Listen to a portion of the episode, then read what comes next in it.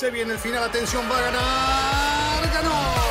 Es un podio muy especial. Nos hace vibrar a todos y lo mejor son los aficionados coreando su nombre. Ha sido una gran jugada estratégica del equipo, pero sin la habilidad del piloto para gestionar neumáticos no les habría dado la victoria. Y allí ingresa Checo Pérez al corralito luego de un gran premio de Mónaco apasionante.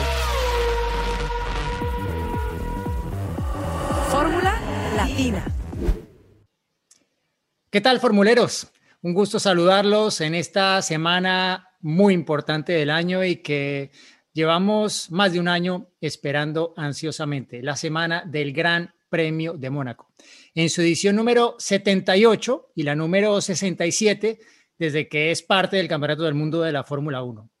Creo que, bueno, pocas carreras, ya lo hemos hablado aquí antes, tienen esas particularidades que marcan al Gran Premio de Mónaco y que es una carrera que aparte pienso hay que ver con ojos diferentes al resto de grandes premios, porque no es la carrera en la que vas a tener muchos adelantamientos, en la que vas a ver cambios de posiciones permanentes. No, hay que verla con otros ojos y un poco Fórmula Latina hoy, en este episodio 41, se tratará un poco de eso. Así que, sin más, le doy el saludo a mis compañeros. ¿Qué tal, chicos? Giselle, ansiosa, como todos. Claro, claro. ¿Cómo estás, Dieguito, Juan, Cris?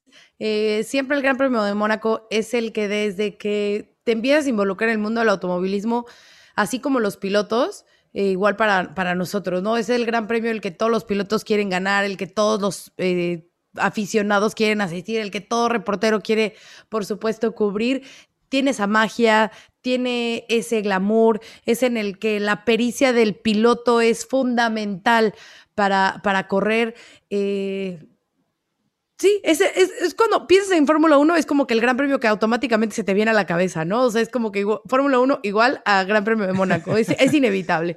Entonces, sí, emocionada de que suceda y antes de que entremos ya en los temas, sí me gustaría eh, recordarle a lo que nos ven en Fórmula Latina, que por si se lo perdieron, de verdad tienen que escucharlo, tienen que verlo. El bonus track que tuvimos con Pato Ward lo publicamos el sábado de verdad es una conversación imperdible, más allá de si no les gusta el indicar o si les gusta o si la Fórmula 1 lo tienen que escuchar porque la forma de ser de Pato Ward, muy directo, muy sincero, las confesiones que nos dio, eh, la forma en que nos platica muchos insights también de, de Fórmula 1, porque hay que recordar que estuvo muy cerca del equipo Red Bull, estuvo probando con ellos, ahora con McLaren tiene una cierta también relación ahí con, con todo el apoyo que tiene Zach Brown, así que si no lo han visto, véanlo porque vale muchísimo la pena.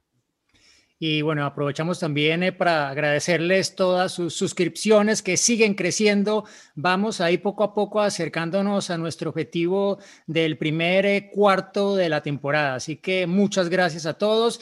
Los invitamos, por supuesto, también a que le den like a este episodio si al final les gusta, les convence y que, por supuesto, nos dejen eh, debajo sus comentarios en YouTube y que compartan también con nosotros en todas nuestras eh, redes sociales que estaremos pasando el link para quien no nos sigue en Facebook o en Instagram o en Twitter para que lo puedan hacer a partir de hoy.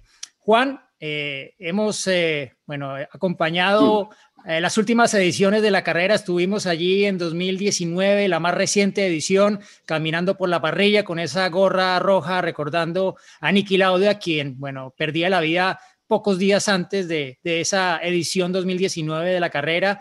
Y de hecho, bueno, este viernes se cumple el aniversario de, su desaparición, de su muerte, siempre estará presente en la memoria de todos, Nicky Lauda. Eh, pero bueno, grandes recuerdos de, esa última ocasión que tuvo un duelo que ha sido el duelo de esa temporada, ¿no? Porque fue el duelo Hamilton-Verstappen hasta el final de la carrera, que al final no fue ni siquiera podio de Verstappen por la penalización que tuvo, pero un poco lo que se ha convertido la Fórmula 1 2021 eh, en ese duelo entre esas dos generaciones. Bueno, hola a todos y obviamente apoyan a Fórmula Latina porque apoyen, ¿no? Porque lo necesitamos y es como bien dijo Giselle, hay que ver esa nota porque fue fantástica. Y pasaron más de 720 días desde ese gran premio donde estuvimos juntos, emotivo, ¿no? Por el homenaje que se le rindió a Niki Lauda, inclusive Sebastian Vettel con el casco también pintado los colores de Niki Lauda, Lewis Hamilton que ganó con esos colores sí, una carrera que para mí fue apasionante, ¿no? Dice, no se puede adelantar, pero lo que fue esa carrera, reclamando Hamilton por la radio, la estrategia, le habían puesto neumáticos medios, a Verstappen atrás, atacándolo, el problema con Valtteri Bottas y Verstappen. Bueno, fue una carrera que tuvo de todo. No solamente hay que disfrutar una carrera cuando tiene adelantamientos. Y además, el entorno. He eh, tenido la suerte de estar más de veintipico de veces ahí en Mónaco. Me acuerdo la primera vez porque uno llega y tiene unas cosquillitas ¿no? en el estómago, porque ve los barcos, cómo pueden correr por estas calles. Y es pura historia, es pura historia. Y siempre está uno, como decimos en Argentina, cholulo, ¿no? Miren los famosos, y mira quién llegó, y hemos visto con Diego, con todos ustedes, a todos, Brad Pitt, George Clooney, bueno, una infinidad de famosos. Cristiano Ronaldo. por eso, tiene todos esos ingredientes que lo hace para mí, es la joya del campeonato, ¿no? Se perdió la posibilidad de verlo el año pasado, vuelve y con unas ganas, no me importa, si van un auto atrás del otro, igual me gusta el Gran Premio Amor.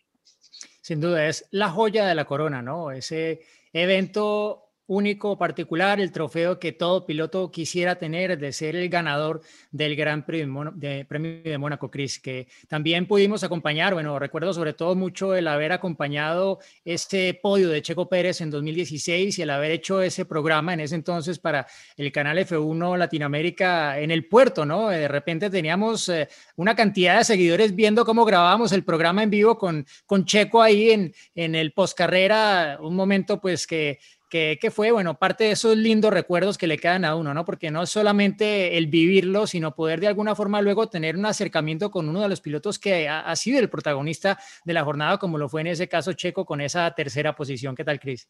Hola Diego, ¿cómo le va chicos? Un saludo para todos. Y sí, es verdad lo que vos decís. Eh, eh, teníamos que estar concentrados en, en las preguntas, en la entrevista y también no mover la silla porque movíamos medio metro y terminábamos en el agua, ¿no? Eh, pero, pero no, estuvo muy lindo, la verdad que fue una experiencia bárbara.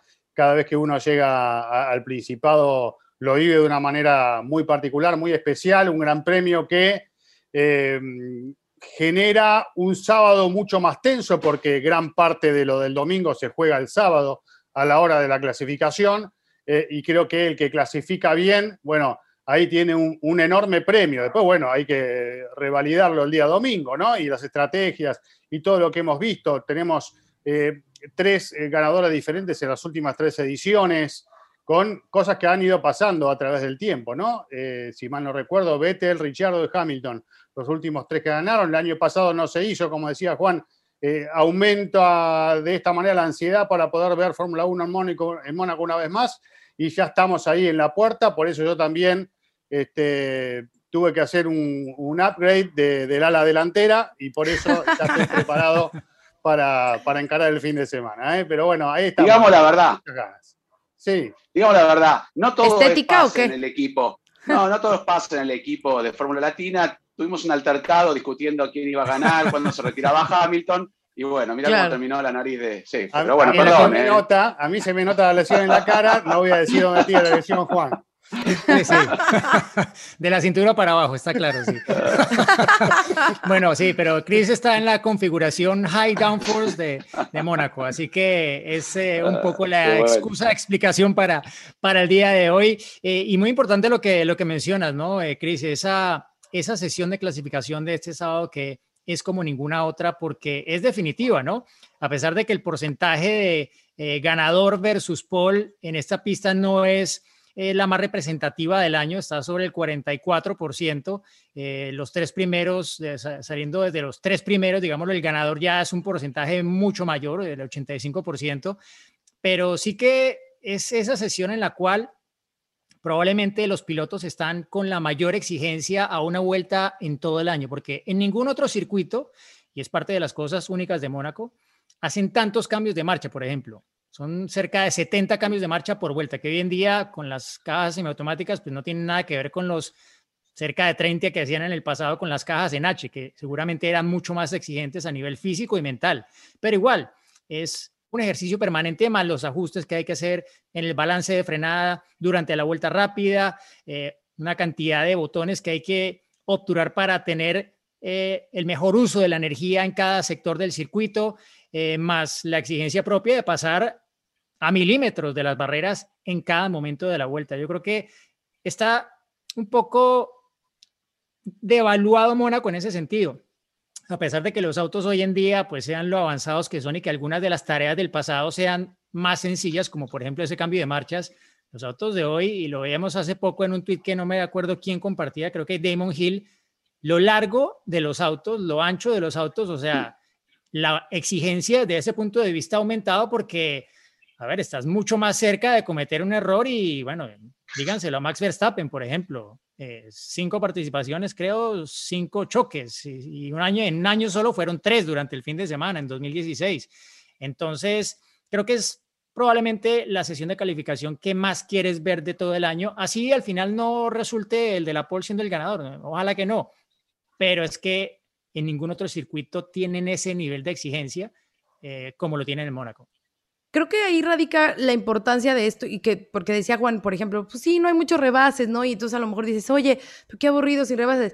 Pero es que justo ahí, o sea, el muro está tan cerca, estás al límite todo el tiempo, que esa es la magia de Mónaco, ¿no? Porque no sabes en qué momento va a venir un accidente. O sea, parece que de repente está todo tranquilo y a diferencia a lo mejor de, otra carrera que sabemos que obviamente el automovilismo, hacer un deporte, pues sí, de alto riesgo por lo que pueda suceder, eh, y lo hemos hablado también, pues ahora ya los circuitos tienen esas grandes escapatorias, es un poco más complicado, aunque sigue pasando, pero en Mónaco no es así y esa es el, la esencia de Mónaco, ¿no? Los muros tan cerca, siempre. Entonces, un mínimo movimiento, un mínimo error, te puede llevar al muro y termina con, con, tu carrera, ¿no? Entonces, creo que ese es, esa es la esencia, eso es lo que tiene, eso es lo que estamos esperando todos, en que en cualquier momento. Y bye, ¿no? No quiero faltarle respeto a los, perdón, Diego, ¿no? A los, a los pilotos, y considerarme que he manejado en el circuito de Mónaco. Pero un ejemplo claro es el, Gran Premio Virtual, ¿no? Que cuando compitieron los pilotos profesionales no utilizaron los daños, se pegaban contra todo. En el juego es totalmente distinta la sensación y puedo jugar a cualquier circuito y uno va bien, pero en Mónaco no hay manera de hacer una vuelta sin pegarle a la pared. Y si uno tiene activado todos los daños, rompe todo. Entonces es imposible. Por eso por eso digo, nada que ver, pero ahí te representa lo que es y lo que bien decía Diego, la dificultad. Y no solamente ahora, siempre, porque con la caja en H, obviamente el auto subiraba, había que meter el rebaje, había que controlar todo con una mano también, ¿no? Como lo veíamos con Ayrton Senna. Entonces la complejidad es enorme. Yo creo que por eso se disfruta. El adelantamiento es circunstancial. Yo hemos visto adelantamientos y sobre todo en la salida del túnel, hay pocos puntos, ¿no? O muy avesados si se tratan de meter ahí en la rascada, pero también hemos visto un embotellamiento, ¿no? Se, se cruza un auto y con estos autos grandes quedaron todos ahí atrapados. Claro. Por eso, eso es un encanto. Y además, después, si no verlo aquí mi Ray con el abandonar, caminar durante media hora, en vez de ir al paddock, irse a un barco y empezar a tomar mm, cerveza, ¿dónde se ve eso?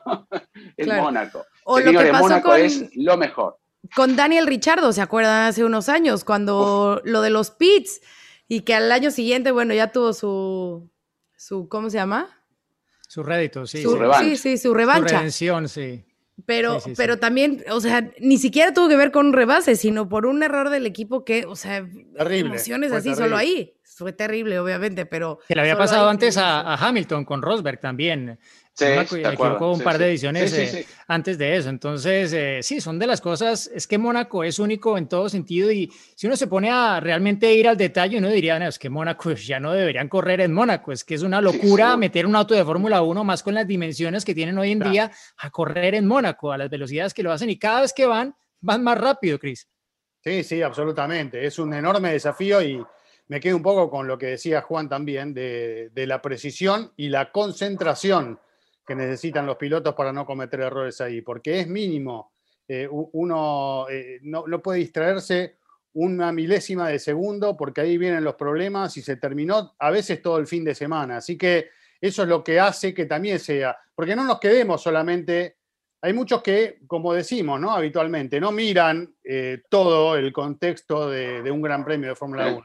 eso lo entiendo perfectamente también. Hay mucha gente que quiere pasarla bien, enciende la tele, mira una carrera de autos y listo, uy, qué divertida, uy, qué aburrida. Y se quedan con eso nada más. Pero es mucho más allá de eso lo que se puede ver ahí. Y en la medida que empiecen a interiorizarse, a leer, a investigar un poquito más y, a, mirar entre líneas, eh, van a descubrir un mundo que, bueno, muchos todavía no descubrieron, otros seguramente sí, y por eso a través del tiempo eh, hay, hay, mucha gente hoy con tanto acceso que hay a la información que se va aprendiendo ¿no? en, en, todo lo que rodea una carrera de autos. Por supuesto que a todos nos gusta que se pasen, si es posible, que luchen primero y segundo hasta la última curva y que cambie la punta en la última curva y que vengan todos peleando adelante. Bueno, eso eh, eh, es algo muy lindo que disfrutamos todo lo que nos gusta el automovilismo.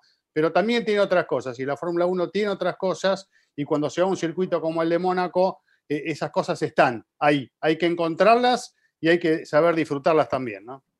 Exacto, yo creo que, como lo decía antes, un poco hay que ver esta carrera con otros ojos eh, y hay que verla como un todo, como un evento, como el gran evento y único que es, porque no hay otra carrera, hay más carreras en circuitos urbanos, de hecho la siguiente, Bakú también lo será, pero es que no tiene que ver nada, también tiene sus particularidades, sobre todo esa zona donde ocurren todos los accidentes, donde chocó Leclerc, donde chocó también Checo. Eh, es muy particular, pero es que Mónaco es y seguirá siendo hasta que esté haciendo parte del calendario realmente un eh, eh, circuito único que ya, bueno, lo sobrepasó en la Fórmula 1 en el tiempo, pero se sigue manteniendo porque realmente tiene ese peso, ese prestigio y esa tradición que no tiene ningún otro evento eh, de la Fórmula 1. Pero centrándonos un poco ya en lo que puede ser este fin de semana, obvio que cuando uno habla de Mónaco, pues encuentra que en los últimos años, mm, a priori, Red Bull tiene el auto que en teoría debería ir mejor allí.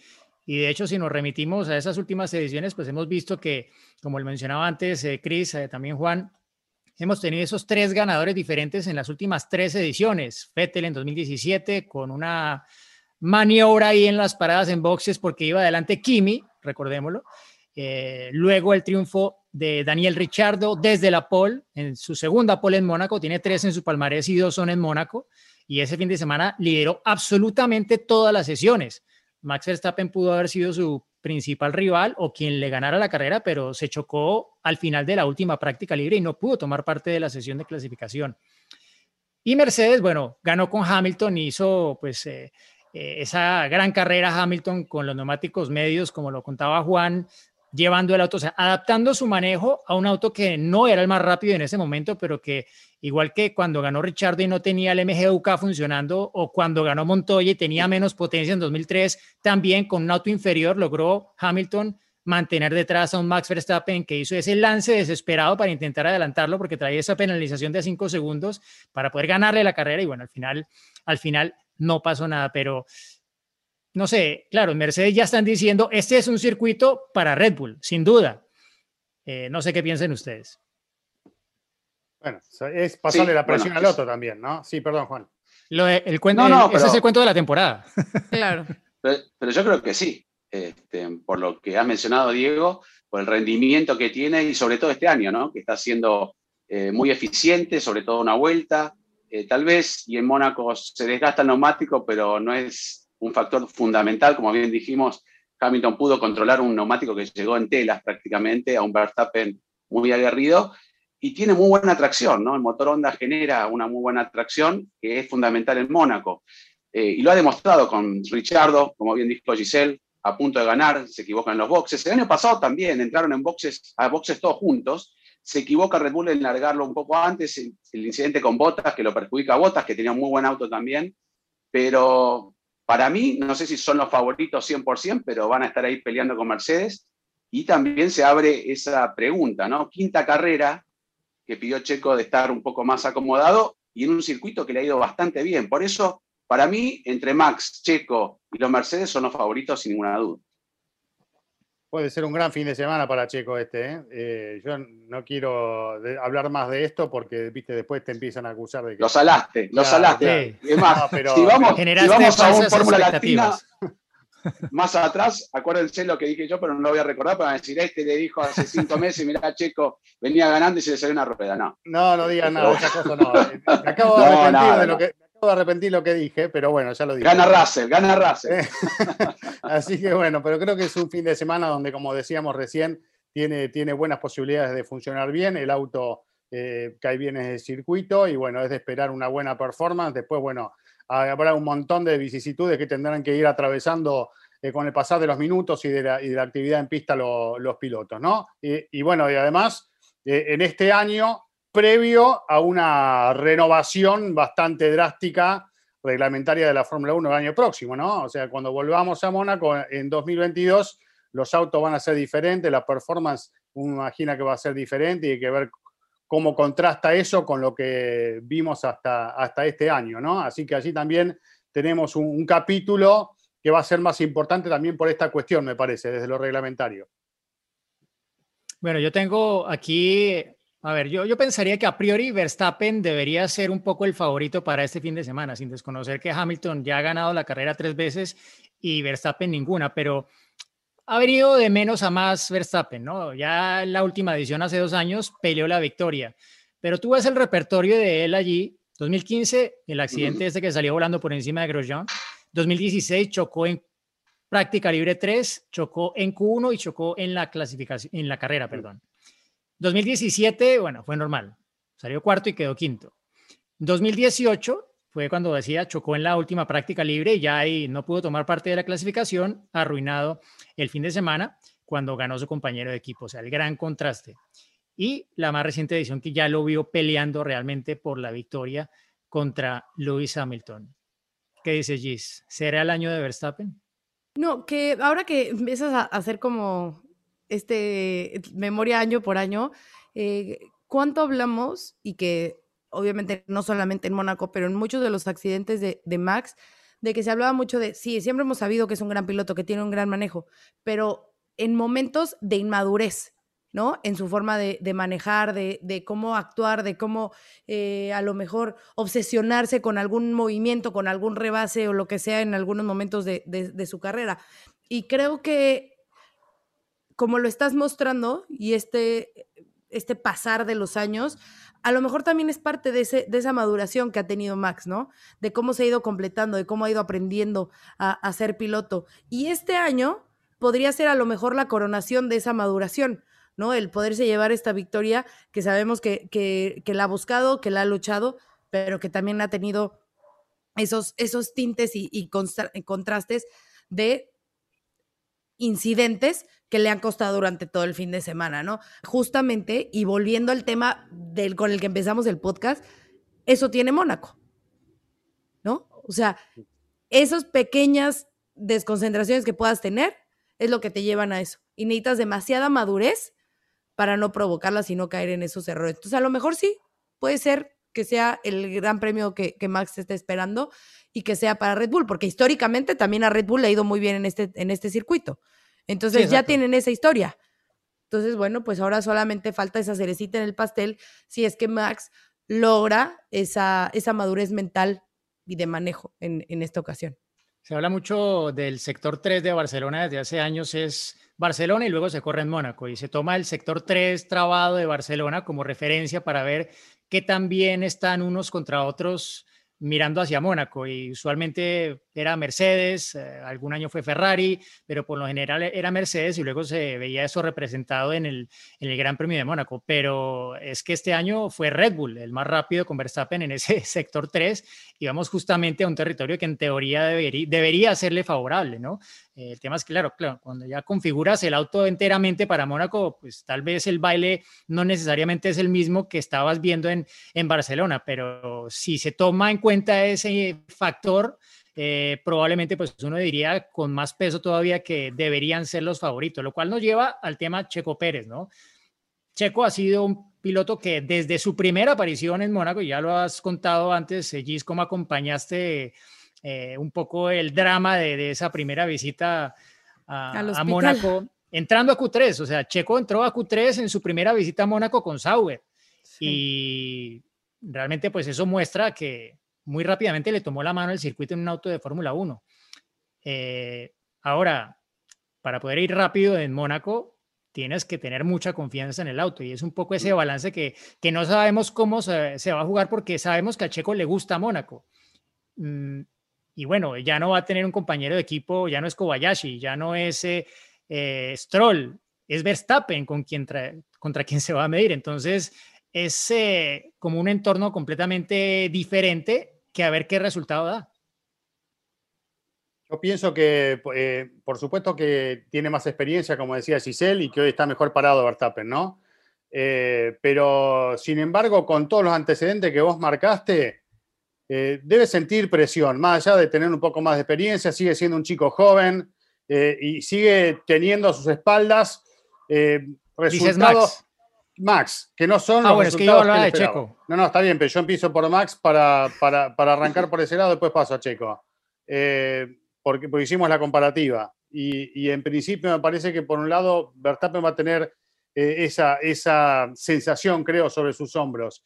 Y allí, por eso voy a lo de Checo, hay una posibilidad o surge una posibilidad mayor para Checo de sentirse un poco más cómodo, tal vez aprovechando esa situación eh, de, tensión o de, presión que va a sentir Verstappen a la hora de rendir o, o de exigirse al límite. Yo no sé, con todos los antecedentes que tiene ahí, si va a arriesgar tanto como otras veces para estar ahí al filo ¿no? de, otro incidente. Con lo cual, creo que eso, insisto, aporta a Checo la posibilidad de este, bueno, tener por lo menos una herramienta como para arribar un poco más de lo que se ha visto en los últimos días. Además de que es un circuito que, como dijeron, le cae muy bien.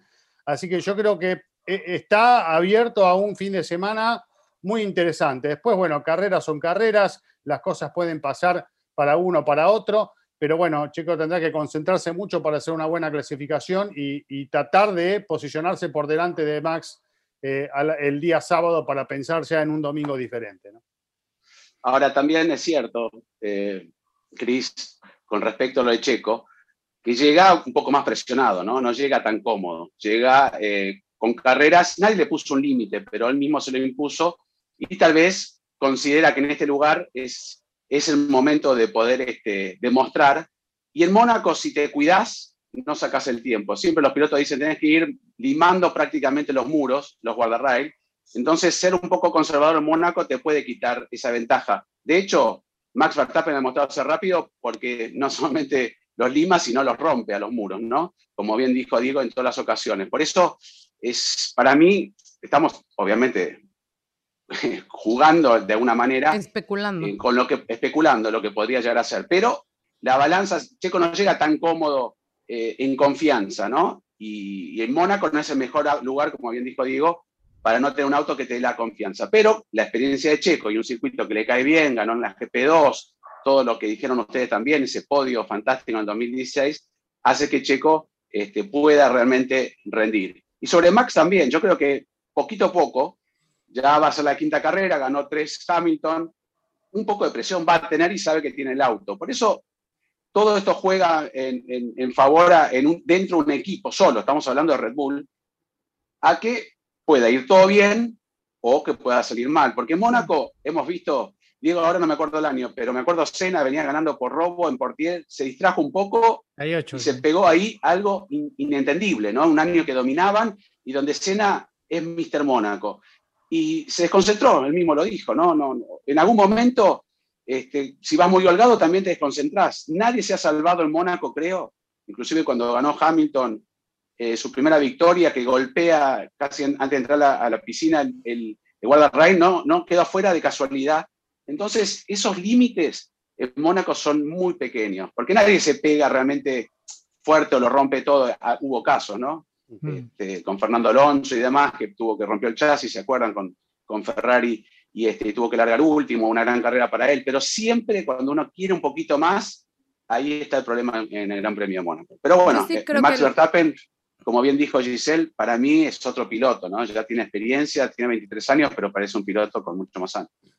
Yo sí creo que los dos, o sea, los dos pilotos Red Bull y el equipo como tal, o sea, vamos a hablarlo como equipo, sí llegan más presionados que, por ejemplo, Mercedes por lo mismo, que no han ganado y que no, que, que, se le han ido y que cuántas las han, o sea, entre que si se las ganan o las han perdido, ¿no? El debate que hemos tenido aquí, creo que los dos llegan con, con presiones distintas, pero los dos llegan presionados, sin duda. Bueno, yo creo que, o sea, está claro que aquí quien lleva la ventaja es Mercedes y se puede permitir Hamilton perder una carrera en este momento, a esta altura del año. Eh, no sería catastrófico para sus opciones de título, ni, ni mucho menos, ¿no? En Mónaco, pues eh, estando tan cerca el error un podio pues es mejor que acabar chocando, ¿no? Acabar con, con un cero, ¿no? Entonces, pensaría que la mentalidad de Hamilton probablemente es un poco diferente a la de un Verstappen que lo mencionábamos, es el piloto que más vueltas ha liderado este año.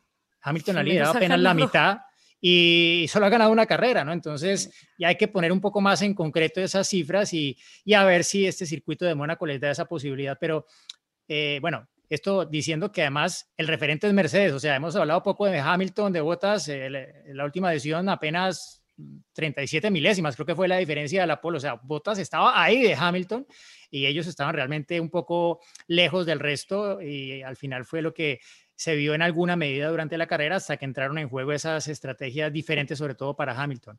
Pero este año el grupo está mucho más compacto, lo hemos visto en todas las carreras. Y hay unos pilotos que son, yo diría, especialistas de Mónaco. Si tú ves, por ejemplo, mencionábamos a Richardo, dos poles en Mónaco. Su primera vez con Renault estaba ahí, o sea, era el mejor del resto. Claramente, la estrategia en carrera luego no le funcionó. Carlos Sainz, Carlos Sainz ha estado en Q3 en todas sus apariciones en Y Mónaco y siempre, siempre, ha sí, acabado sí. en los puntos, exacto. Sí. Y está en el mejor auto que jamás haya conducido en el Principado. Y Ferrari, recordemos, en 2017 tuvo en Mónaco algo que no tuvo durante el resto de la temporada. O sea, que, que no nos extrañe si logran estar un poco más metidos Leclerc. Leclerc es muy rápido, pero no ha acabado ninguna de sus carreras en el Principado, ni siquiera en la Fórmula 2, a pesar de haber conseguido la pole. O sea, se sabe que va rápido, le falta materializarlo. Vettel, Eso porque se quiere ha ir a la estado- casa. Porque Sí, en Vettel, la casa porque ha, vive. estado, Vettel ha estado en Q3 en todas sus participaciones en Mónaco, salvo en la primera con Toro Mm. Rosso. Y Gasly, Pobre. Gasly ha corrido dos veces, las dos ha estado en Q3 y, y estaba ahí. O sea, el Q3 de, esta, de este gran premio va a ser brutal luchado, o sea, el Q2 más bien. El paso a Q3 va a ser, eh, ¿cómo era que decía La luchada. Nira? No, Nira, Nira, Ah. Nira Juanco decía, no todo el pescado está vendido. Tenía una frase muy particular para esto de que se va a vender muy caro el pase a Q3, algo así. Claro, claro. Eh, y creo que en esta carrera va a ser más que en cualquier otra parte por las diferencias tan exiguas y, y con tantos pilotos tan buenos en el Principado que tienen un auto con posibilidad de ponerse allí. Ferrari mejoró, pero tiene que mejorar la estrategia, ¿no? Como le erró el año, el último año con Charles Leclerc, pobre, ¿no? En la clasificación, Dejándolo sí. afuera, sí, sí. Este, y trató de remontar con unos grandes rebases, pero bueno, la presión de ser local también lo deja afuera, luego él mismo golpea en la rascás y luego se accidenta. Así que, ay Dios, hay un montón, pero yo le pongo, me gustaría, no vamos a hablar ahora de poner fichitas todavía, pero me, me hiciste este, me, me hiciste picar, como se dice, y Daniel Richardo con el nuevo livery de- del McLaren, que me gusta muchísimo, Ay, que bueno. representa un poco a los años 60. Me gustaría que Daniel Richardo pueda estar ahí cerca o peleando, ¿no? Es algo especial para, para, para mí, por lo menos, pues un, un gran, un gran piloto y una gran persona. Cómo hay diseños que a pesar de- del paso del tiempo quedan grabados en la memoria de todos, ¿no? Eh, y como es el caso ahora, creo que eh, a todos nos ha gustado que Mm. por lo menos en, en este fin de semana lleve esos colores, porque no- nos hace acordar a, a aquellos que tal vez no vivieron esa época, a imágenes, a, a películas, a, a fotos, incluso a autos que hoy en día se conservan con ese diseño de la petrolera Golf. Así que me parece que es una buena idea, es una linda movida de marketing también, ¿por qué no? Porque ha dado vueltas por todo el mundo y, y todos la hemos visto.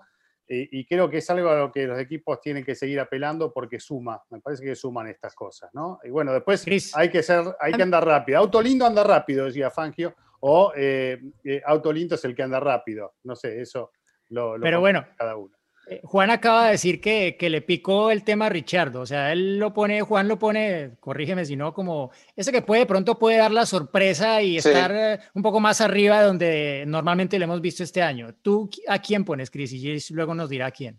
Sí, yo, yo no creo que sería sorpresa si lo vemos a Richardo andando adelante, pero este, estoy, estoy convencido de que puede funcionar muy bien, no tengo ninguna duda, pero bueno, yo ya eh, lo planteé hace un ratito. Para mí es una gran oportunidad para Checo Pérez, y lo vuelvo a decir. Bueno, pero está en un Red Bull, ¿no? Yo Sí, hablo de sí, que por están eso. de ahí para Le- atrás. Fuera de bueno, McLaren, claro. bueno, está bien, pero no tenés muchas alternativas. No tenés muchas alternativas. Te las Eh, acabo de Ganó dar. Ligier, ¿eh? ganó Ligier. Sainz, Yo estuve en esa carrera. sí, Leclerc. ganó Ligier. Gasly, Ocon. mm, ¿Eh? Venga, No, no puedo decir, no, me quedo con Richardo, sí, o sea, tengo que elegir otro. No, yo no veo a Ferrari por No, delante Riz. de Mercedes y de Red Bull y de McLaren este fin de semana. La verdad que no lo veo. En una de esas puede aparecer alguna Ferrari adelante, pero yo no, no me lo imagino. Gis, ¿De plano? ¿No? ¿Cris? A ver. ¿No? Bien. Bueno. No. No, no, que dice que no, no se lo imagina. Eh, bueno, yo primero quería decir que obviamente eh, me recuerda, ese, ese McLaren me recuerda al de Pedro Rodríguez, ¿no? O sea, es automáticamente como que para los mexicanos esa imagen recordar a, a Pedro al Rodríguez. Ford, al, al ganando. Porsche 917. Exacto. sí. Exacto, o sea, totalmente. Pero bueno, eh, yo, ¿quién me- ¿saben qué? Yo no les voy a decir. Yo lo voy a tener en Grid Rival, esa va a ser mi estrategia. Ah, Así que, muy ajá, bonito. ahí voy a. Pero dilo, dilo. No, es que justo estaba checando a ver a quién puse. Justo estaba Ah. checando a ver a, a quién puse. No lo querés salar. No, No, lo, quiero salar porque sí quiero hacer mis puntitos. Ya la semana pasada me fue muy bien. Así que voy a seguir remontando y ya después les voy a decir a ver si, si lo hice correctamente.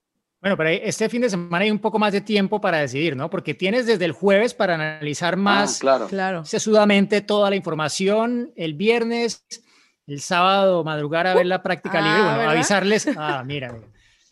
Eh, ojo, ¿no? Es el jueves, porque no faltará cada año el que la hace y se despierta el viernes a ver las prácticas libres y se Y no encuentra hay, la carrera de la. Fórmula 2. Claro, claro, Pónganse el claro. despertador ahora. Entonces, ojo, hay que, hay que seguir Qué las redes sociales de Fórmula. Latina porque aquí Oh. les damos todos los, eh, Los horarios para todos los países en Latinoamérica, pero, pero sí, ojo porque en Grid Rival ahí puede estar un poco la clave de sacar un buen puntaje este fin de semana. En escoger ese, tal vez yo diría también el talent driver puede llegar a sumar ahí clave de, de los que mencionaba Gasly, porque no todos los que mencioné pueden ser talent driver y Gasly es tal vez el que lleva un poco mirando esos números una, unas buenas posibilidades, así que les damos ese, ese dato. Es más, les voy a decir, equipo. yo no me voy a ir por el que gane, pero yo creo que a lo mejor en esta carrera George Russell consigue ese puntito para Williams, porque además son sus 750 carreras en su historia del equipo británico histórico. Entonces, a lo mejor en esta Bueno, ocasión se le da también, ese puntito. también. ¿no? Jules Bianchi lo consiguió para Virgin, ¿no? Eh, es una Exacto. carrera que puede. eh, Esteban Gutiérrez estaba consiguiendo unos buenos puntos para este, mm, Sauber y finalmente en la Rascás comete un pequeño error. Por eso abre la, la- la puerta, a, a, como bien dice Giselle, a que otros que no puedan puntar en un gran premio normal sí se dé acá. No sé, y no estuve averiguando cómo va a estar el clima, pero me tocó estar en 1996, finalizaron cuatro autos, Hmm. este, fue la carrera más caótica porque antes los pilotos no tenían que ir al corralito. Eh, llegaban en un barco, se iban a un lado, tenías que estar corriendo de lado a lado a ver a quién hacía las entrevistas porque iban abandonando tipo, uy, ahí se pegó este, ahí se pegó. Bueno, finalmente ganó Olivier Panis, pero yo creo que si llueve encima, ese ingrediente en Mónaco es más difícil que cualquier otro circuito, porque ahí sí el riesgo de, de quedarte afuera existe. Así que por eso, Mónaco, con lluvia, por favor. Por lo que Bueno, vi pero hasta no. ahora, no, No. hay pronóstico de lluvia. No. Por lo que vi hasta No. ahora, pero viste que Sí, eso- pero No, dice que para Dicen el que cuando está en el observatorio hay nubes arriba del observatorio, ¿no? Los Sí. lugareños puede llegar a caer un poco de lluvia, pero ha, ha pasado que llueve y al, al ratito se limpia. No se olviden que están en el Mediterráneo. Me acuerdo, y puede cambiar, ¿no? 2014, 13, que hubo un poquito de lluvia, no muchísima, pero No, el año como que- el sábado. O... El año que perdió la carrera Richardo, la carrera arrancó con neumáticos de lluvia. Sí. Sí, y, exacto. y fue, si no me equivoco, la última que tuvimos realmente algo de lluvia durante el Gran Premio de Mónaco. Em, pero sí, yo creo que va a ser un fin de semana, no una carrera. Hay que verlo, como decíamos antes, como el evento que es, como ese fin de semana, como esa pole clave, esa parrilla, esa posición adelante del grupo clave para poder luego aspirar el domingo a llevarse la victoria. Y bueno, y si ocurre algo extraordinario el domingo, pues es Mónaco, puede pasar cualquier cosa. No hay que ir al casino necesariamente para que la suerte al final afecte el resultado. Em, Diego, una cosa, quería. Sí, Perdón, eh, no te quiero interrumpir, pero ya que lo podés. pero ya me interrumpiste. ver, también. sigue. Claro. Sí, no, pero quiero agradecer y, y- y seguramente te sumas a toda la organización del Gran Premio de México, Rodríguez Sánchez, porque Rodrigo Sánchez, porque últimamente, en los últimos años, nos ha tocado estar eh, compartiendo una cena con periodistas ingleses muy bien organizada. Lo hemos visto, Diego, con bigotes, con sombreros, se llevaba todos los souvenirs que, que había allí en un restaurante muy lindo en Mónaco. Y la verdad que con, con Mario Hachi también, ¿no? Ahí presente. Con Mario Hachi. Eh, sí, sí, pero bueno, se me ocurrió y por eso te interrumpí, pero como estuviste ahí y te vi disfrazado ahí con Paula también, un lindo evento que hemos tenido la oportunidad de ir en dos ocasiones consecutivas o tal vez más, no me acuerdo. Y bueno, no se puede hacer este año y no podemos estar ahí. Diego, Y se siguen vendiendo las entradas del Gran Premio de México, ¿no? O sea, por Sí. ahora todo sigue adelante, más allá de la cancelación que hubo del Gran Premio del Canadá, eh, la cancelación del Gran Premio de Turquía, que nos un- ha... un, Un comunicado, de que sí. las gradas 6, 6A, 14 y los skyboxes del main grandstand agotados. Así que Guau. apúrenle, apúrenle porque Sí, es sí. real, ¿eh? Es real. Sí, de Eh, momento Viene todo- el Gran Premio de México.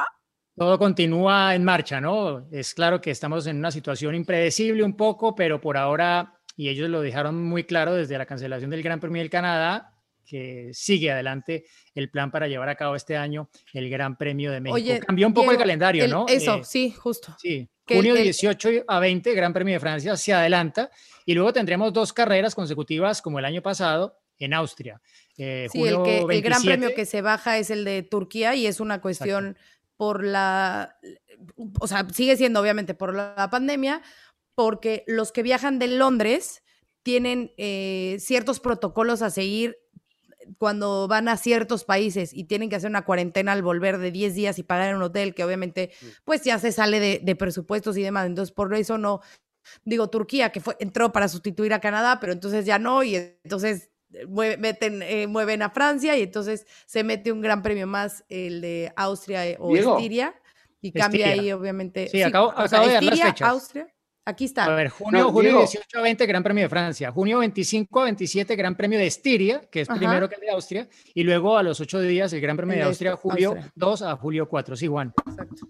No, vos que conocés muy bien y sos también especialista en circuitos, eh, el circuito por Ricardo obviamente no es atractivo para la Fórmula 1, hemos visto carreras muy aburridas, pero tiene 16 configuraciones distintas, ¿no? Y has Sí, estado ahí en varias ocasiones y has visto en, en Le Mans, European Le Mans, estuviste con Tatiana, has visto muchas configuraciones, te ha tocado estar ahí. Entonces, teniendo a Paul Ricard, ¿por qué no cambia la configuración? Que se puede, porque no es girar para el otro lado inverso, sino simplemente hacer un dibujo distinto que recurrir al Red Bull Ring, que no hay alternativas. Es muy chiquito, Sí. muy corto y es reiterativo. A mí me gusta el circuito de Red Bull Ring, pero no sé si para dos grandes premios, habiendo extendido eh, una semana más por Ricard y hacer tal vez un Mm. circuito un poco más entretenido. No sé, no sé Sí. por qué no lo han hecho. Será a lo mejor una cuestión de costos y de las Sí. prestaciones que les puede dar Red Bull, ¿no? Ser. Exacto, es un tema, yo lo veo que es un tema comercial. Por la misma razón por la que el año pasado se hicieron dos carreras ahí. Yo creo que pasa exactamente por lo mismo, ¿no? Un tema más comercial, económico, etcétera. Eh, y sí, es un poco, claro, porque de algún lado tiene que salir el dinero que luego los equipos también perciben un porcentaje de ese dinero, o sea que tampoco pueden estar muy en desacuerdo. Yo lo que sí diría, por ejemplo, es que si vas a hacer dos carreras, y esto eh, es una idea que saco de alguien que lo escribió en este momento, Gary Anderson, lo puso en Twitter y me pareció Mm. súper acertado. Si vas a hacer dos carreras en el mismo circuito con una semana de diferencia, ¿por qué no meter ahí una de las famosas Spring, Qualifying? claro. Ahí ya tienes Cierto. una medida de lo uno contra lo otro, ¿qué? Pero bueno, habrá que esperar por ahora hasta Silverstone. Así que momento de entrar en las preguntas porque tenemos muchas que nos van a ayudar a abarcar varios de los otros temas que no hemos tocado hasta ahora, chicos. Vale, pues vamos a escuchar la primera. Hola amigos de Fórmula Latina, soy Elsa Ramírez de la Ciudad de México y mi pregunta es ¿qué cambió de Racing Point a Aston Martin para que dejara de ser competitivo? Un saludo a Giselle, a Diego, a Juan y a Chris. Excelente podcast, no me pierdo un capítulo. Hasta luego. Bueno, Excel, obviamente hubo un cambio reglamentario, una reducción de la carga aerodinámica y como han visto ha afectado a dos autos, ¿no? Que tienen la filosofía del rake bajo, ¿no? No el rake alto como el resto de los equipos, eh, considerando que Red Bull es un poco los pioneros en ese sentido. Eh, Mercedes con más recursos ha podido un poco recuperar lo que ha perdido, pero ya era un auto muy superior el año pasado. Ahora no lo es tanto, pero conserva todavía esa paridad. En cambio, para mí le ha afectado muchísimo a Aston Martin en este caso, porque eh, está con la misma filosofía de bajo rake. No vamos a volver a explicar la inclinación de la parte delantera hacia atrás, que favorece el alto rake a estas nuevas reglas para esta temporada. Entonces, Si a eso le agregamos un piloto nuevo como Sebastián Vettel, aunque está Lance Stroll con experiencia, hay un conjunto de factores que han determinado que Aston Martin no esté al nivel de Mercedes como era el año pasado, que tal vez por eso se llamaba el Mercedes Rosa. Esta vez es un Mercedes verde por la similitud con el Mercedes, pero no en las características o cómo se han recuperado este, por ahora. Han mejorado un poquito de un gran premio a otro, pero los pasos son más pequeños de lo que sí da el equipo Mercedes. Y ahora hay que ver si sigue Sebastián Vettel con esa racha de, la Q3, ¿no? En este Aston Martin. Oh, y ojalá, esa sería una buena sorpresa también. Bueno, ¿Otra? más? ¿Qué tal, Fórmula Latina? Hola Gis, Diego, Juan, Cristian, los saludo con gusto. Soy Rodrigo, soy de México y mi pregunta es, si ustedes cuatro pudieran elegir tres sectores diferentes de cualquier circuito, ya sea del pasado o actual, que puedan hacer para unificarlos y hacer un circuito que pueda ayudar a los rebases para la Fórmula 1 actual, ¿cuáles sectores elegirían? Un fuerte abrazo a todos. Bueno, Rodrigo, muchas gracias por tu pregunta. Nos pusiste aquí a echar humo en la cabeza porque no, no está fácil, como que armas una y ya no te coincide la otra parte. Entonces, a ver, yo después de mucho darle vueltas, a ver, empecé con la vuelta eh, a la salida de, no va a tomar todo el primer sector, sino desde la salida de la Source de Spa hasta el final del primer sector, es decir, bajando, luego pasando por Rouge Radillon y acabando antes de Lecom. Mm. Segundo sector es el segundo sector de Silverstone, es decir, Brooklands a la izquierda, luego Lovefield a la derecha, la antigua recta de boxes, eh, Cops, Maggots, Beckett, Chapel, parte de la recta de Alangar y a eso le pegas el último sector de Portimao con los altibajos. Con la última curva mucho más rápida, con lo cual tienes mucha más recta.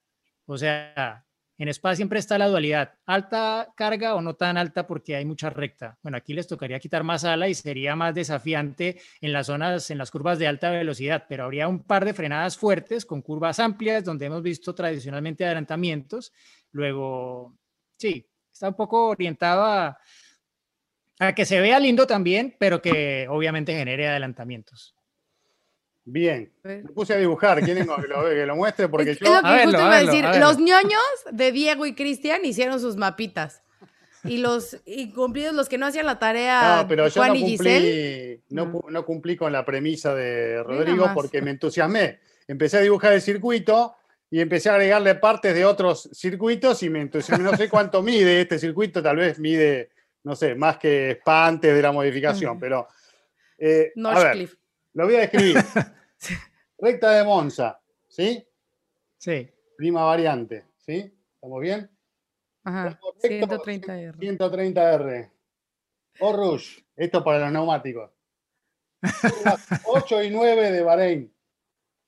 Recta, la Source, la horquilla de Bélgica. sí, ahí puede haber adelantamiento, sí. Bien. Tramo recto, más corto, Forosol. Forosol. Ah, qué lindo. ¿Eh?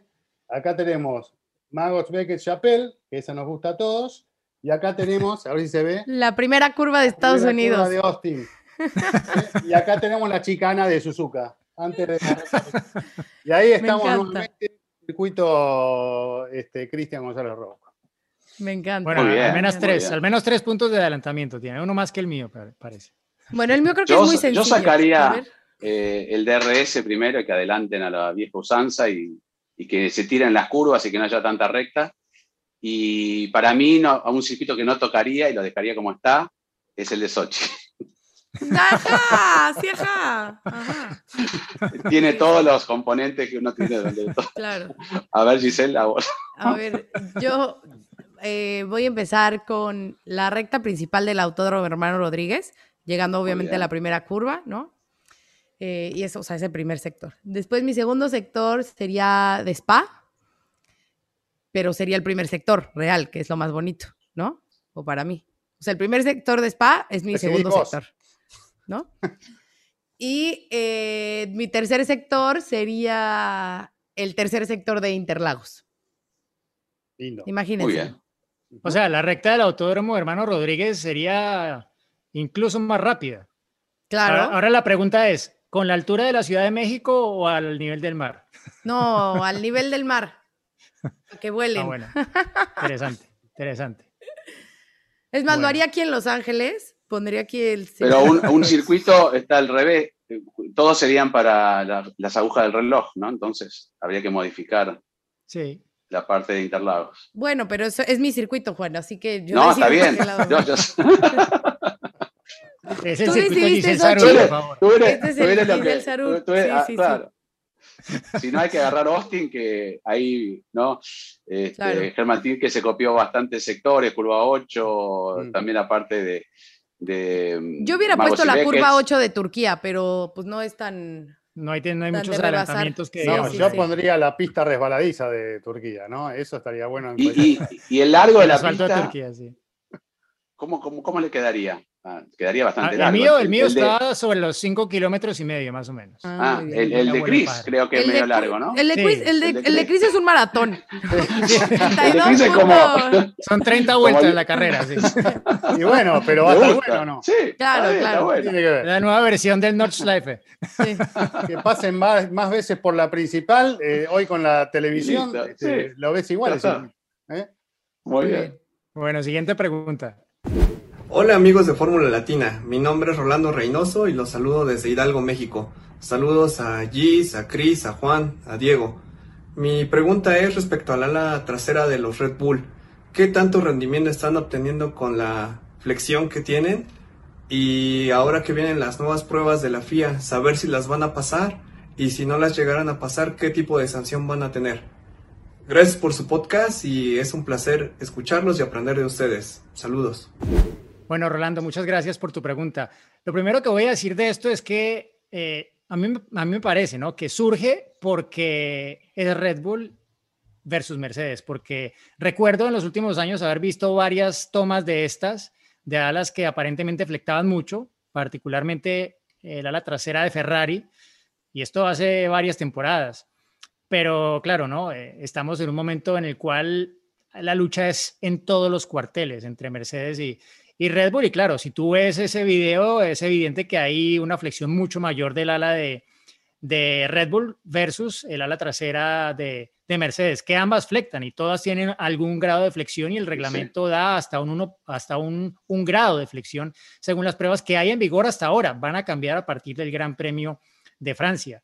Entonces, eh, a ver, yo no pongo en duda que Red Bull, pues primero ha pasado las pruebas todas hasta ahora. El tema es que las pruebas no necesariamente luego controlan lo que ocurre en la pista. Y esto es no solo hablando del ala trasera, es hablando de todas las superficies aerodinámicas que tienen esos grados de flexión y que en el reglamento está tipificado cómo se miden y cuánto pueden tener, más allá de que el espíritu de la norma es que pues no generen este tipo de situación como la que se está viendo con Red Bull. Entonces, eh, habrá que ver qué pasa en Francia. Creo que Mónaco, pues por las velocidades tan bajas, creo que no debería ser un tema, pero en Azerbaiyán sí, porque en Azerbaiyán tenemos la larguísima recta, donde hay un ala de estas sí que te puede dar bastante, ¿no? Estamos hablando probablemente del tramo de acelerador a fondo más largo de toda la temporada, más de dos kilómetros. Entonces ahí sí que podrían sacar ventaja y no dudo que la gente de Mercedes estará con todos los ojos puestos y ya, pues puesto el tema sobre la mesa, eh, no dudo que Red Bull tomará correctivos. La última vez justo que, según me acuerdo, hubo alguna sanción por este tema de flexión del ala, eh, fue de hecho en una carrera que cerraba la temporada, estoy hablando de Abu Dhabi 2014, descalificaron de la clasificación a ambos autos del equipo Red Bull por la flexión del ala delantera. Así que seguramente habrán aprendido la lección y no creo que vayan a jugar con fuego sabiendo que se están jugando la posibilidad de ambos títulos del mundo.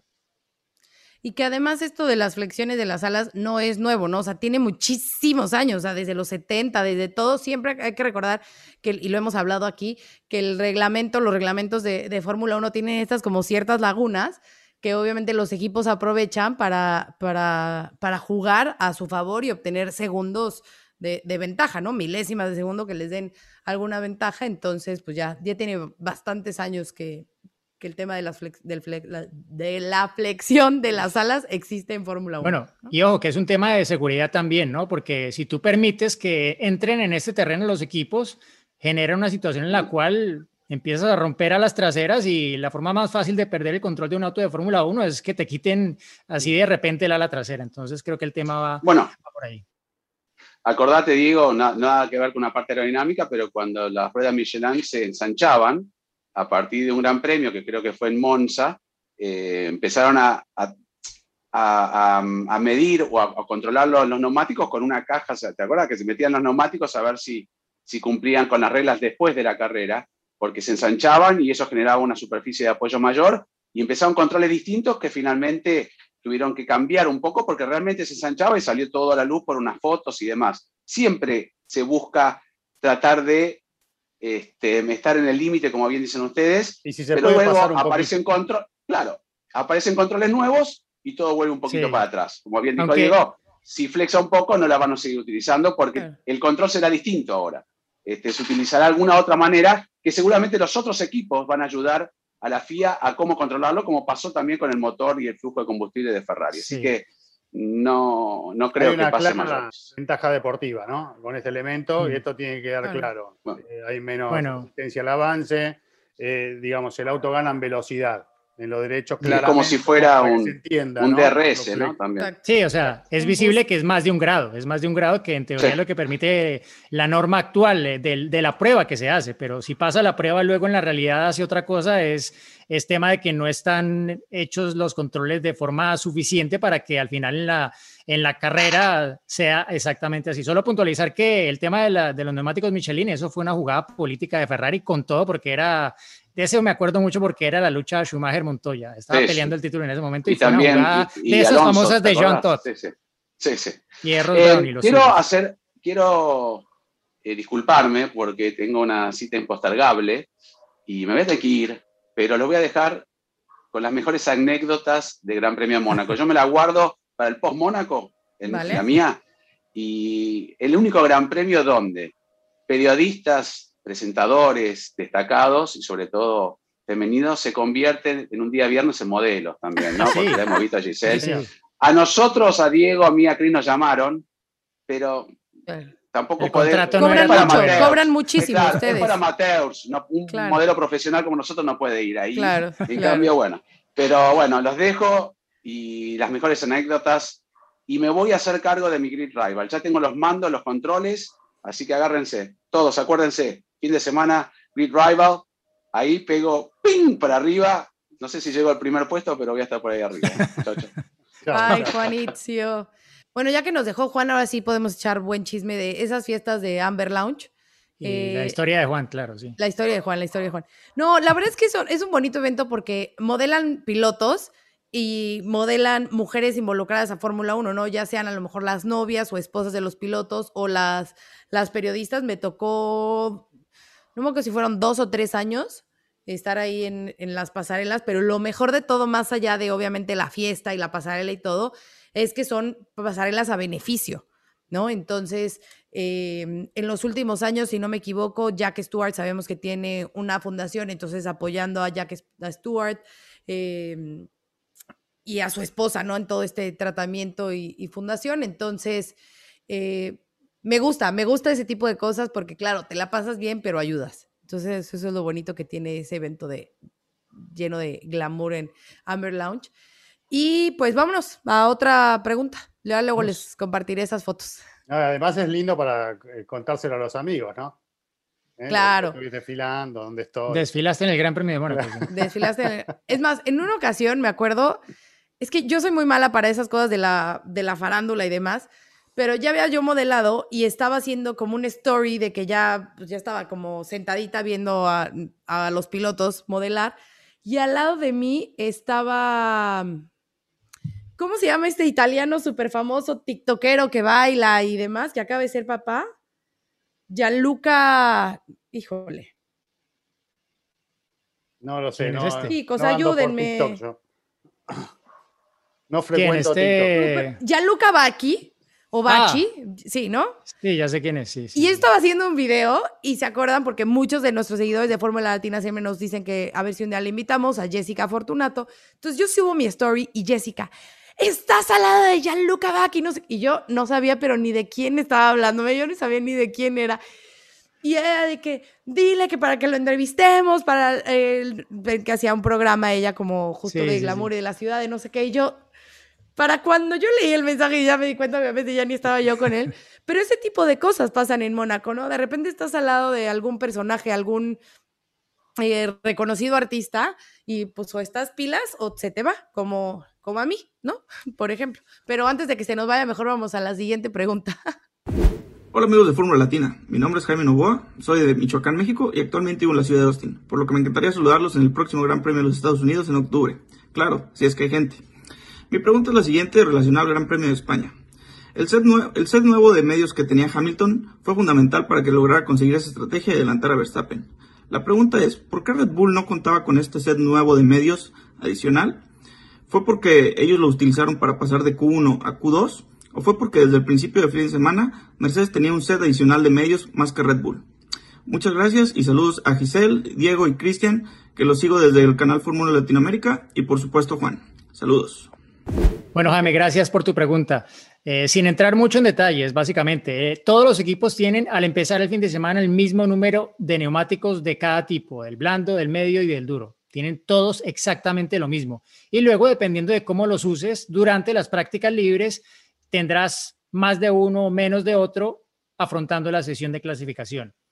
Y también incluso como los uses dentro de los primeros eh, periodos de clasificación, depende también con qué te quedas para la carrera o de lo que decidas basado en lo que te quedó después de la clasificación, eh, conforme a lo que elijas que puede llegar a ser tu estrategia de carrera. Entonces, eh, básicamente lo tenían así y la razón principal más allá de cómo los gastaron o los usaron o los seleccionaron, es porque la estrategia que visualizaban los equipos después de los entrenamientos libres y la clasificación era de una sola parada. Y basado en eso, Red Bull decidió tener un juego de soft nuevos porque pensaban que solo en tal vez un evento de safety car podría llegar a entrar en juego ese segundo set de neumáticos nuevos que podrían usar porque iba a ser en principio una carrera a una sola parada. Ya sabemos que no lo fue, pero eso cambió durante la propia carrera y no era necesariamente lo que anticipaba incluso el propio equipo Mercedes antes de que se corriera el Gran Premio de España. Entonces, eh, sí, cada uno escoge basado en lo que puede llegar a ser la carrera y los planes, pues al final no necesariamente se ven reflejados en lo que ocurre el domingo basado en la información recolectada en las prácticas libres.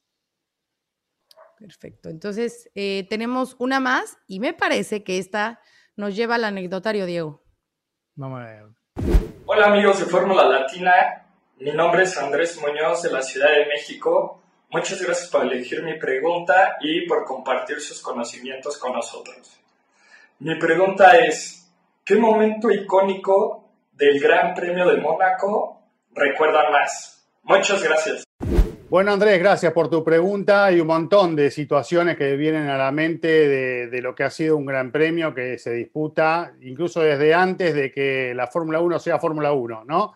Eh, pasaron infinidad de situaciones, pero tengo una muy presente, que fue ese desenlace del Gran Premio del 92, cuando Mansell lo atacó por todos lados a Ayrton Senna sin, sin poder doblegarlo, ¿no? Y creo que fue una de las situaciones que todos recordamos, que, que tenemos presente, incluso hasta lo pudimos ver algunos en vivo también. Eh, me parece que es un momento icónico, como vos decís, de la Fórmula 1 en su paso por Mónaco. Y hay muchos más, ¿no? Gis, ¿el tuyo? Eh, bueno, es que históricamente, como lo dice Chris, pues hay, hay millones, pero si me puedo ir un poquito más del lado personal, si me lo permiten, ¿no? Ustedes, formuleros, amigos y seguidores. Eh, a mí, uno que yo tengo obviamente muy grabado, pues fue justamente el podio de Checo. ¿no? Fue, fue muy emocionante ver al mexicano en el podio.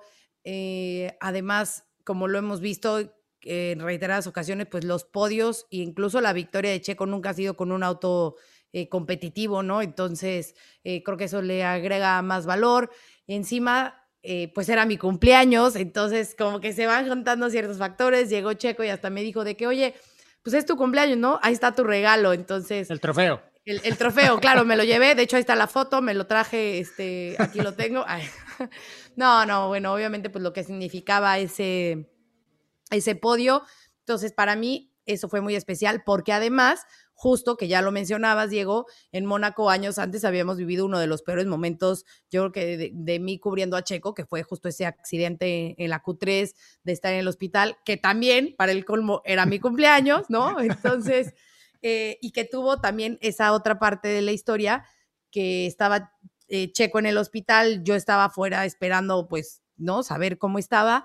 No sé si ya conté esa historia aquí, pero bueno, bajó su papá y me dijo, ¿quieres ver a Checo? Y yo, sí, por favor. O sea, me dijo, ok, vende. Entonces me quité la sudadera de, de en ese entonces Televisa para subir cual mortal, simplemente a verlo y como persona, ¿no? Y, verlo y, entonces entré al cuarto y se me queda así.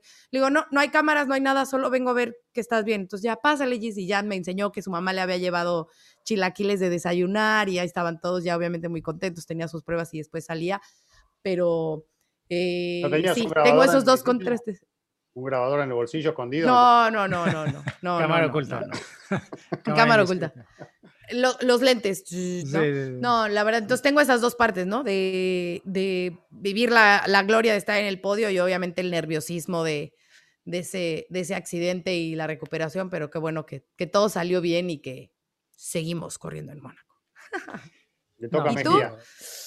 la, de Diego nos va a emocionar, o sea que, a ver, tranquilos, relájense. No, bueno, es que yo tengo, obviamente, tengo una que viví, pero otra que siempre me acuerdo eh, bueno, por un lado esa famosa vuelta de clasificación de escena que él luego dijo que estaba como pilotando subconsciente, ¿no?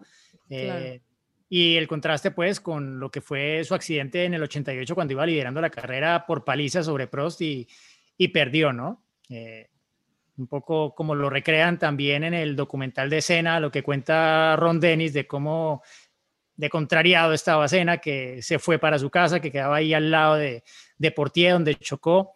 Eh, son cosas que, que recuerda uno bastante. O sea, es inevitable porque Senna es el mayor ganador del Gran Premio de Mónaco en su historia y es inevitable no, no asociar el nombre de Senna como en el recuerdo de Chris. Eh, bueno, eh, está este otro también. ¿Puedo hacer otro paréntesis? El principio dije, Fórmula 1 igual a Mónaco, Grand Prix igual a Senna. Me faltó esa, esa parte en la ecuación. Sí, sí, sí. Sin duda. Y, bueno, eh, por el otro lado está obviamente el haber podido vivir la victoria de un compatriota en Mónaco, ¿no? Que soñar que Juan Pablo Montoya ganara el Gran Premio de Mónaco, bueno, era eso, un sueño, pero que se volvió realidad en su tercer intento. Ya había conseguido antes la pole, pero ese año no, no había salido desde la pole. La había conseguido su compañero de equipo Ralf Schumacher. Pero fue, bueno, una carrera en la que al final se le dieron las cosas al final iba complicado porque eh, el auto estaba un poco en el límite y le tuvieron que quitar algo de potencia para poder al final aguantar hasta el final de la carrera y bueno, te vienen llenando los espejos Kimi Raikkonen y Michael Schumacher, o sea, eh, ni más ni menos, ¿no? Eh, pero sí, el momento en el cual él cruza la, o sea, antes de que cruce la meta, cuando él sale de la última curva de Anthony Noyes en la transmisión, que les vamos a dejar aquí escucharla, pega un grito que luego a mí me dio pena cuando lo escuché, porque sí, no, no era el momento, o sea, se me salió la emoción. Eh, es válido, son y humanos y es lo más bonito, Diego. exacto, y la gente, y la gente lo recuerda, obviamente, en Colombia. momentos únicos. Pero claro, le dañé la narración a, mi papá, un poco, pero bueno, en Colombia se acostumbraba en ese momento para RCN Radio que bueno, los triunfos de los colombianos en el exterior, en grandes eventos, iban mm, vestidos con el himno nacional. Y fue justamente lo que, lo que sonó, aunque luego sonara también en el podio, pero, pero antes también tenía que, que sonar, ¿no? Entonces, eh, un poco ese, ese recuerdo, luego pues haber podido eh, compartir muy de cerca con, con eh, Juan Pablo Estuve en su casa porque él vivía en Mónaco en esa época, estuve en su casa después de eso, pude ir a la fiesta de todo el equipo, de Williams, de BMW, en fin, o sea, vivir eso creo que pues es un privilegio que me quedará siempre como ese gran recuerdo de haber podido ver a un colombiano ganar el Gran Premio de Mónaco, que quién sabe si alguna vez se, se repite. Mm. Bueno, vamos a dejarlos justamente con esa narración. Con esa nos vamos a, a despedir, Diego. Gracias por compartirla, porque seguro que más de uno se emocionará o volverá o volverá a emocionar con, con esta narración. Y pues, señor host, si despide el programa y manda su narración, así bueno, sí, lo pues los dejamos que la narración realmente no es mía. Es de mi papá, de Germán Mejía, porque él era quien llevaba la voz cantante, yo lo acompañaba en los comentarios en esa época, pero pues sí, la narración y la emoción eh, medida, mesurada y llevada para los oyentes en Colombia era la suya, la mía era la emoción desbordada en ese momento en el que era inminente que Juan Pablo Montoya iba a ganar el Gran Premio de Mónaco. Nos vemos después de este Gran Premio, ahí los dejamos con la narración para que se emocionen y lleguen así, listos para este Gran Premio. Chao, chao. Curva de la piscina, Villa la Rascas, frena en la Rascas, curva a la para el colombiano, curva a la derecha para desembocar a la recta principal, último giro, nos vamos a ir para el último giro, viene, ahí cruza, cruza, cruza el colombiano, última vuelta, 77, 1.16, 3 para Montoya, 1.17, 1 para Raikkonen, contado el colombiano, y atrás viene Michael Schumacher, dramática, emocionante carrera aquí en Mónaco, Colombia, Montoya primero, y otra vez, alista el pañuelo, porque sea lo que sea, lloramos otra vez con gana y con berraquera de la emoción, porque Montoya está poniendo nuestro tricolor muy en alto, descienden ya por la curva del Gran Hotel, se pega Michael Schumacher, van a descender a la curva Portier, túnel para el colombiano Juan Pablo Montoya, le queda únicamente este sector rápido para desembocar a la zona de los yates, curva a izquierda para Montoya, frena, suavemente desliza las manos sobre su timón, aferrado a la victoria el colombiano Juan Pablo Montoya, viene hacia la curva de la piscina, va a cruzar en esas dos últimas curvas, lo cantamos, lo gritamos el Monse, lo queremos llorar y gritar aquí en Mónaco, viene solamente la curva rascada y prepare, prepare, prepare por favor, prepare por favor, porque hay que sacar la bandera, porque hay que emocionarse. Colombia, Colombia, Pablo Montoya, ganador.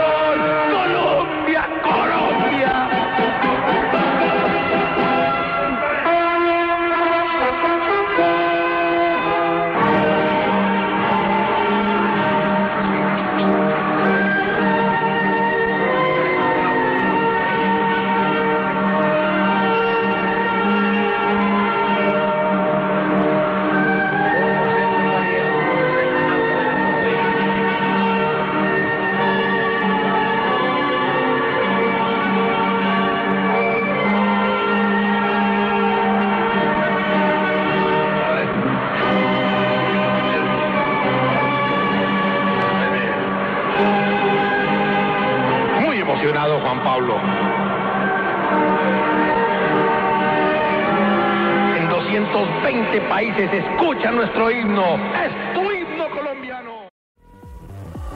Fórmula Latina. Okay, round two. Name something that's not boring. A laundry? Ooh, a book club. Computer solitaire, huh? Ah, sorry, we were looking for Chumba Casino. That's right. ChumbaCasino.com has over 100 casino style games. Join today and play for free for your chance to redeem some serious prizes. ChumbaCasino.com. No purchase necessary. Where prohibited by law. 18 plus terms and conditions apply. See website for details.